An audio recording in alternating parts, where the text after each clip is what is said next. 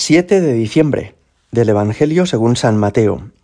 En aquel tiempo dijo Jesús a sus discípulos, ¿Qué os parece? Suponed que un hombre tiene cien ovejas. Si una se le pierde, ¿no deja las noventa y nueve en los montes y va en busca de la perdida?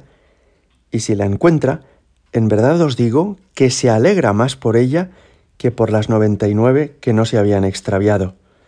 Igualmente, no es voluntad de vuestro Padre que está en el cielo, que se pierda ni uno de estos pequeños. Palabra del Señor.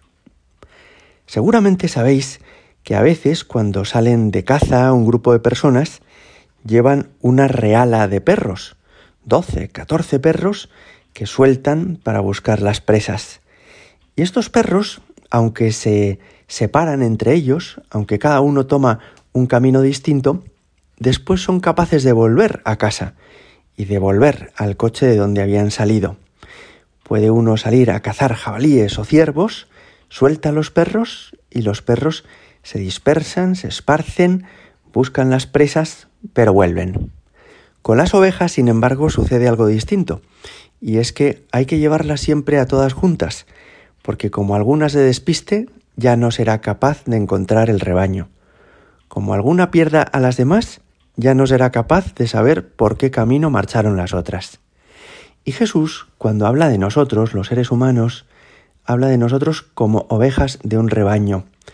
Y con esto nos está enseñando una cosa preciosa, y es que para volver al camino, para recuperar al pastor y al resto de las ovejas de nuestro rebaño, necesitamos que nos vengan a buscar. No somos perros de una reala que bastara con nuestro esfuerzo y nuestro interés para recuperar el camino perdido. El ser humano necesita de la gracia de Dios para volver a casa, para convertirse.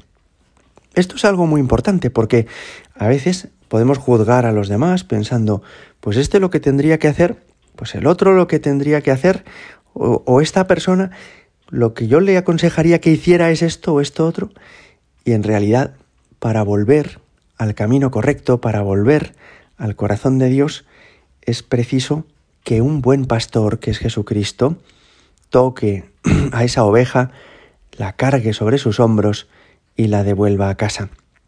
Sin la gracia de Dios no es posible la conversión. Sin la gracia de Dios somos ovejas perdidas que no encuentran el camino.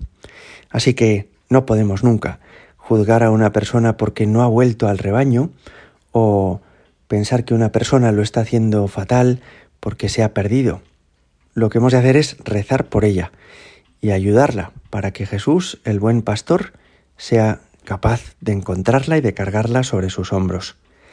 Un segundo aspecto de este Evangelio que nos llama la atención es que dice que ese buen pastor, si encuentra a la oveja perdida, se alegra más por ella que por las 99 que no se habían extraviado. Y digo que nos llama la atención porque mucha gente piensa que Dios es tan grande, tan poderoso y está tan lejano del ser humano que ni siente ni padece, que en el fondo no tiene como afectos y corazón. Y eso es falso. Dios se hizo hombre, Jesucristo, y tiene un corazón humano. Y es un corazón que sufre por nosotros y es un corazón que se alegra con nosotros. Es precioso cómo en el Evangelio aparece muchas veces la alegría de Jesús, la alegría del Señor cuando Zaqueo le invita a su casa, la alegría de Jesús cuando los niños se le acercan y le quieren escuchar, la alegría de Jesús con María Magdalena después de su conversión, la alegría de Jesús.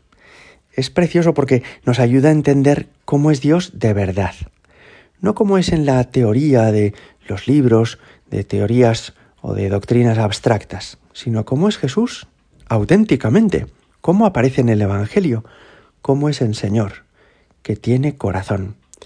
Y en tercer lugar, nos llama la atención el último párrafo porque dice, no es voluntad de vuestro Padre que está en el cielo que se pierda ni uno de estos pequeños.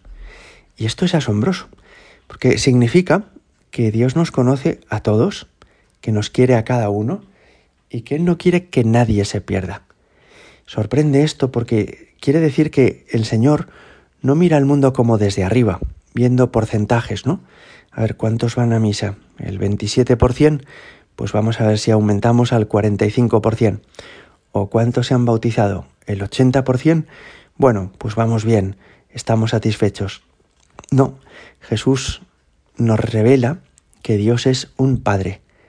Y para un Padre cada hijo es único. No sobra ninguno.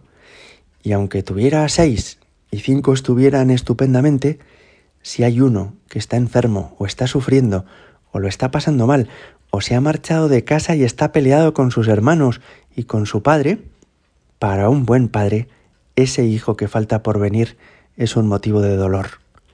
Así es Dios con nosotros. Para Él no sobramos ninguno.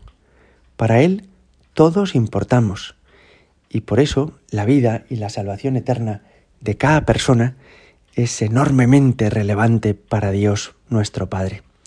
Todo esto nos ayuda a mirar a cada persona como sumamente importante para Dios, a ver a cada persona tenga buen o mal aspecto, lleve un buen itinerario en su vida o se haya confundido muchas veces como un hijo muy querido de Dios nuestro Padre. Aquí no sobramos ninguno, todos importamos y la vida de cada persona tiene un extraordinario valor para Dios nuestro Padre. Gloria al Padre y al Hijo y al Espíritu Santo, como era en el principio, ahora y siempre, y por los siglos de los siglos. Amén.